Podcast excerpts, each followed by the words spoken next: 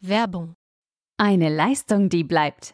Die Techniker belegt im großen Krankenkassenvergleich von Focus Money den ersten Platz. Und das bereits zum 17. Mal in Folge. Insgesamt 66 regionale und bundesweite Krankenkassen wurden in den Kategorien wie Service, Bonusprogramm oder Zusatzleistungen unter die Lupe genommen. Das Ergebnis? Die Techniker Krankenkasse bleibt die Nummer 1. Jetzt zum Testsieger wechseln auf tk.de. Werbung Ende.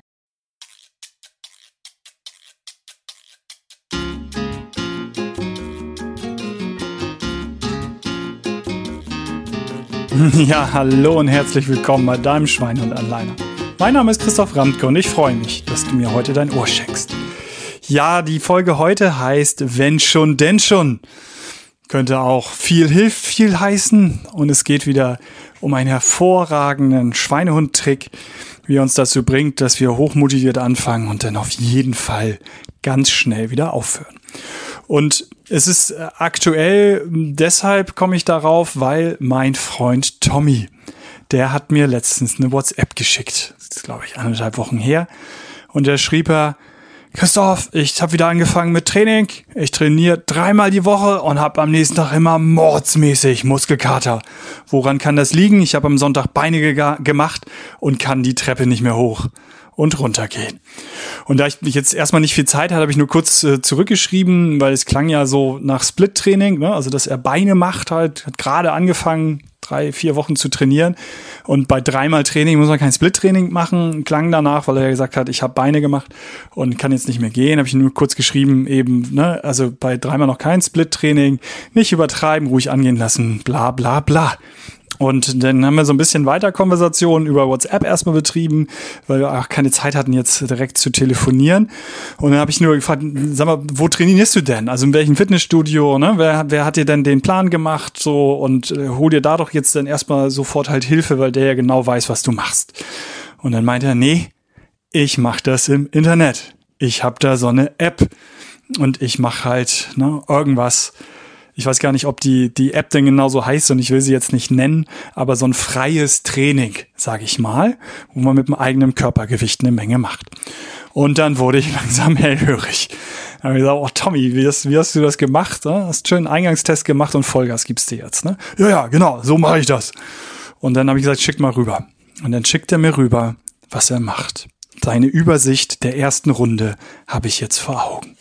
Er hat, er ist durchaus ein sportlicher Typ, absolut, ähm, aber hat Krafttraining wieder boah, eher Jahre als Monate nicht gemacht und fängt, wie gesagt, gerade erst an. Und die erste Runde sieht wie folgt aus. Sechsmal Clapping Push-Ups. Das heißt also Liegestütz, wo ich so mich nach oben katapultiere, dass ich einmal in die Hände klatschen kann, bevor ich dann das nächste Mal wieder aufkomme. Danach gibt's dann sechs Squat Jumps, das heißt in die Knie gehen, 90 Grad runter und nach oben springen, um dann zu landen und wieder bis 90 Grad runter zu gehen und den nächsten Jump, Sprung zu machen. Dann kommen Spider-Man Push-Ups. Das ist so ein bisschen, weiß ich ehrlich gesagt gar nicht ganz genau, sehr enge, ich glaube, enge Armführung. Und die Beine auseinander. Egal, auf jeden Fall hat es was mit Liegestütz zu tun. Dann kommen als nächstes wieder zwölf, also zwölf davon. Dann kommen zwölf letztendlich einbeinige äh, Squats. Also ich gehe auf 90 Grad runter im Ausfallschritt und mache das Ganze auf ein Bein. Ist nochmal schön das Körpergewicht dann auf ein Bein. Dann kommen 18 ganz normale Push-ups, also Liegestütz, 18 Stück. Und danach kommen 18 Squats nochmal. Das heißt Kniebeugen bis auf 90 Grad runter das ist eine Runde. Ganz ehrlich, ich gehe relativ regelmäßig, nee, nicht relativ regelmäßig, ich gehe regelmäßig, mache dort aber ne, kein besonders anspruchsvolles äh, Training, weil mir geht's ja darum, dass mein Rücken gut ist und so weiter und so weiter. Kennt ihr, wenn ihr ein paar Folgen verfolgt habt. Also es geht nicht darum, Bodybuilding hier zu machen. Aber trotzdem würde ich behaupten, ich bin einigermaßen trainiert. Wenn ich davon nur eine Runde mache und alleine die 18 Squats, die die äh, zwölf letztendlich einbeinigen Squats, also Kniebeugen, die sechs ähm, gesprungenen. Danach habe ich Muskelkater tagelang. Und wenn ihr Muskelkater ähm, nicht mehr genau wisst, was es ist, denkt an die Folge mit meinem Sohn, mit Joshua. Ne, die, alles, was man kann, ist einfach, alles, was man nicht kann, ist nicht einfach. Der erklärt euch nochmal Mikrotraumata auf Sarkomersebene und dann wisst ihr, was das ist und dass diese jetzt endlich Verletzung und Entzündung eine Woche halten kann. Und ich sage es euch, eine dieser Runden und ich hätte Muskelkater eher sieben als nur drei oder vier Tage. Und natürlich hat der gute Tommy davon nicht nur eine Runde gemacht, ich habe es vergessen. Waren es vier, drei, sechs, aber auf jeden Fall mehr als zwei. Er hat sogar mehrere Durchgänge davon gemacht und es ist einfach für den Anfang viel, viel, viel zu viel. Jetzt, wenn, man, wenn ihr kurz äh, tatsächlich im Kopf haben solltet, ist es doch nur, ich gehe doch nur runter mit meinem Körpergewicht, ich habe doch nicht mal Gewichte drauf. Ja, es ist euer eigenes Körpergewicht, was ihr alleine bei den Squats eben 18 Mal ähm, ja, ausführt. Also ich jetzt 88 Kilo und das Ganze dann nochmal auf ein Bein und dann nochmal gesprungen. Hm, ja, nochmal locker beim, beim dann wieder runterkommen, je nachdem wie hoch ihr springt, seid ihr locker nochmal 50 Prozent mehr des Gewichtes durch die Fallgeschwindigkeit, die ihr da abbremsen müsst. Abbremsen, so eine exzentrische Kontraktion nennt man das auch noch deutlich anspruchsvoller ähm, als das Hochkatapultieren. Also der Wahnsinn. Er behauptet jetzt, ich soll mal in Ruhe mit ihm reden, er hat da wirklich so einen Eingangstest gemacht und danach ist das ausgespuckt worden. Also wenn das für einen Anfänger ausgespuckt wird, dann sollte ich mal diesen Test auch sehr schnell machen. Und dann ähm, mache ich das vier Wochen, gehe zum Orthopäden und was der für Werte in meinen Knien und wo auch immer noch messen wird, also von Verletzung, von Entzündung, von irgendwas, das hätte es sich in sich und dann kann man den App-Betreiber, glaube ich, also mindestens auf Körperverletzung verklagen. Weil also wie gesagt, Tommy neigt dazu auch zu übertreiben, ähm, also wird er eher nach oben geschraubt haben nach, nach seinem Eingangstest. Aber das ist wirklich, das ist der Hammer und das ist völlig übertrieben und der absolute Wahnsinn. So, das hat jetzt zwei Dimensionen, wenn ihr so auch anfangt. Oder andersrum nochmal. Äh, wenn ihr glaubt, dass ähm, ihr da viel entspannter seid, wäret ihr die Minderheit. Wir haben früher da auch viele Untersuchungen, viele Tests gemacht. Ich kann mich selber daran erinnern, wie wir Freizeitsportler ähm, getestet haben, die um die Alster rennen. Also die Freizeitsportler, die um die Alster rennen, da haben wir Laktattests gemacht und 25 Jahren oder so, also im Studium und haben festgestellt, dass mehr als zwei Drittel in einem zu hohen Intensitätsbereich laufen. Weil, ja, wenn ich schon was mache, wenn ich losrenne, will ich auch völlig fertig sein hinterher. Sonst hat sich's ja nicht gelohnt. Und das ist eben ganz großer Blödsinn. Sondern nicht viel hilft viel, sondern eben das so runterzuschrauben, dass ist man jetzt beim Laufen bleiben wir mal, ne? Immer noch laufen ohne zu schnaufen, 80er Jahre. Heute würde man sagen, oder sage ich immer, eine Intensität, Intensität, Entschuldigung, wählen, wo es etwas anstrengend ist. Und das reicht, so dass man sich noch einigermaßen unterhalten kann. Da sind wir beim Ausdauertraining. Und beim Krafttraining eben wirklich mit, ähm, ja, wenn ihr mit dem eigenen Körpergewicht arbeitet, ist das schon ein bisschen komplizierter. Wenn ihr mit Gewichten arbeitet, halt so Gewichte, dass ihr die 15 Wiederholungen schafft, vielleicht auch eher 20 am Anfang, um im Kraftausdauertraining zu sein.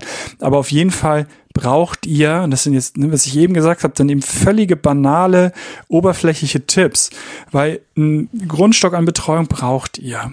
Und ähm, von daher ist da die Online-Welt hervorragend.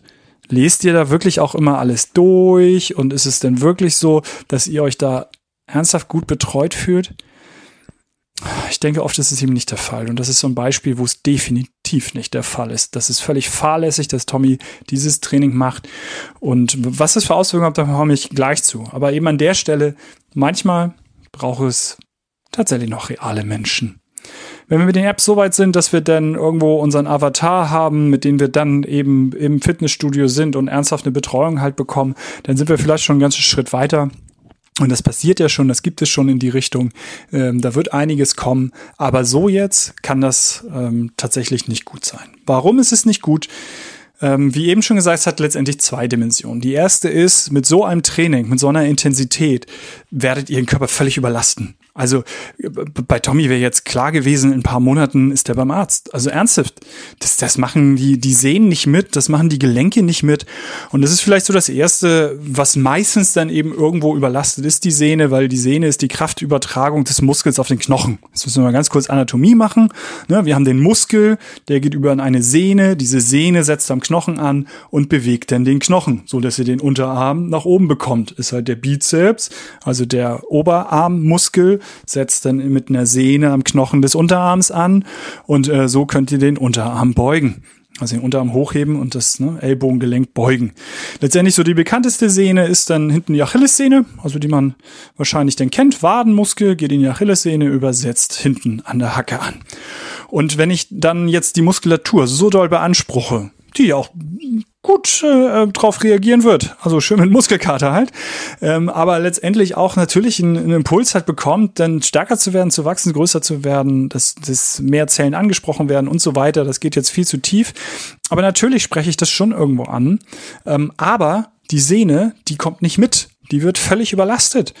Und dann kommt es gerne eben dazu, dass es dazu Entzündung kommt. Und wo man das ähm, nicht als Training richtig, aber vermutlich so aus dem Alltag dann am ehesten kennt, ist so die Sehenscheidenentzündung. Also dass man eben beim, beim Tippen und bei der Ma Maus, die man äh, fleißig bewegt, das ist ja den ganzen Tag Feinkoordination, den ganzen Tag Training der Muskulatur. Wenn dann noch das Handgelenk abgeknickt ist, wie auch immer der Bereich denn dort ähm, relativ eng ist, dann kann es gerne mal zu einer Sehenscheidenentzündung kommen. Und dort ist es dann das gleiche gleiche Spiel, die, ähm, dieses, also dieses Filigrane, was wir halt mit den Fingern können, ähm, das tut dann eben weh. Es tut in der Sehenscheide weh, die Sehne tut weh. Und was mache ich? Ähm, so wie mein Orthopäde früher gesagt hat, Herr Ramke, wir müssen erstmal das kochende Wasser vom Herd holen, also erstmal Ruhe reinkriegen. Das ist sicherlich richtig, aber dann wird's kompliziert. Weil Sehenscheinentzündung heißt, so eine schöne Manschette zu haben, damit die Sehne entlastet wird. Und das funktioniert auch wunderbar. Nur natürlich wird der Muskel dann auch weniger beansprucht. Und das heißt halt, mit so einer Manschette baue ich Muskulatur ab. Und wenn ich dann die Muskulatur abbaue und dann die Manschette weglege, was passiert dann? Ja, die Kraftübertragung auf die Sehne wird weniger. Also die Muskulatur ist weniger, um das zu kompensieren. Und die Belastung der Sehne am Ende des Tages ist dann noch doller. Und von daher ist das ein blöder Teufelskreis, wer das kennt, dann versucht man natürlich Muskulatur aufzubauen, indem man so einen Knautschball hat oder was auch immer der Physiotherapeut dann hoffentlich mit euch macht. Also, dass ihr es nicht alleine rumdoktort, sondern eben der Doktor Physiotherapie verschreibt und dann probiert ihr es darüber in den Griff zu bekommen und oft ein langer, langer, langer Leidensweg, nämlich weil schnell ist es zu viel Belastung, aber dann eben auch wieder zu wenig Belastung, wenn ihr diese Manschette halt habt und so weiter. Ja, waren wir bei der Sehenscheidenentzündung, also als ein äh, Beispiel der körperlichen Überlastung. Ne? Ein relativ offensichtliches bei Krafttraining, so wie Tommy das jetzt gemacht hat. Und ähm, da gibt's natürlich noch viel mehr, was bei euch im Organismus und in den Gelenken halt kaputt gehen kann. Aber das wird dann, wenn ihr es genauso Lust habt zu machen und dann wochenlang es völlig übertreibt, das wird euch schon eure Orthopäde dann sagen. Also ganz klar, übertreibt es dann nicht, holt euch Rat ähm, und das nicht nur im Internet. Ich weiß, wir sind da sehr schnell dabei, in den nicht nur, also in den Foren im Zweifel zu lesen, irgendwelche YouTube-Videos uns anzugucken, uns auch denn an Leuten zu orientieren, die aussehen wie Hulk Hogan, Rambo und wer auch immer, äh, Arnold Schwarzenegger in seinen besten Zeiten. Und von daher lasst das, lasst die Finger von fragt doch auch zwischendurch nochmal Experten. Und die zweite Dimension ist dann, dass wir, das hatten wir auch schon mal an einer anderen Stelle, dadurch, dass wir so viel uns vornehmen, den Spaß verlieren. Dreimal bei Tommy geht ja sogar noch. Oft ist es dann, ja, jetzt jeden Tag, jetzt mache ich jeden Tag was zu Hause. Und irgendwann hat man schlicht und ergreifend da keine Lust mehr zu. Und da man sich ja jeden Tag vorgenommen hat und jetzt dann nur zwei oder dreimal schafft, ist man dann enttäuscht. Und diese Enttäuschung, irgendwann hat man da keinen Bock mehr drauf und sagt sich dann, dann lasse ich es doch lieber ganz bevor ich es jede Woche versage und nicht mein gestecktes Ziel da irgendwo schaffe und erreiche. Von daher übertreibt es wirklich auf diesen beiden Ebenen nicht und ähm, meine Tipps sind dann auch orientiert, also mein erster Tipp ist, orientier dich gerade zu Beginn, aber eigentlich immer an dem Minimum, was notwendig ist, um eine Veränderung zu schaffen. Und wenn du das stabil hast nach einem halben Jahr, dann kannst du weitersehen. Und dann kannst du es langsam steigern, wenn es zur Routine geworden ist oder ist auch tatsächlich, wenn es dir so gut tut, so belassen und nicht immer höher, weiter, schneller. Also an dem Minimum orientieren, was für eine Veränderung notwendig ist. Und das zweite, glaube ich, mit meinen Geschichten hier sehr offensichtlich, holt euch Rat. Auch der Tommy hat es ja gemacht, ähm, zumindest vielleicht dann die Bremse jetzt mal von mir bekommen Und ich werde ihn jetzt auch tatsächlich gleich mal anrufen und mal fragen, ob er damit jetzt eigentlich ganz gut zurechtkommt oder wie er da jetzt eigentlich weiter verfahren ist. Und von daher grüße ich euch jetzt virtuell quasi auch schon mal von dem Tommy, der es bestimmt ganz lustig findet, dass es eine Folge über ihn gibt und denkt vor allem eben gerade in diesen Zusammenhängen, Gesundheit darf Spaß machen. Auf Wiedersehen, euer Christoph.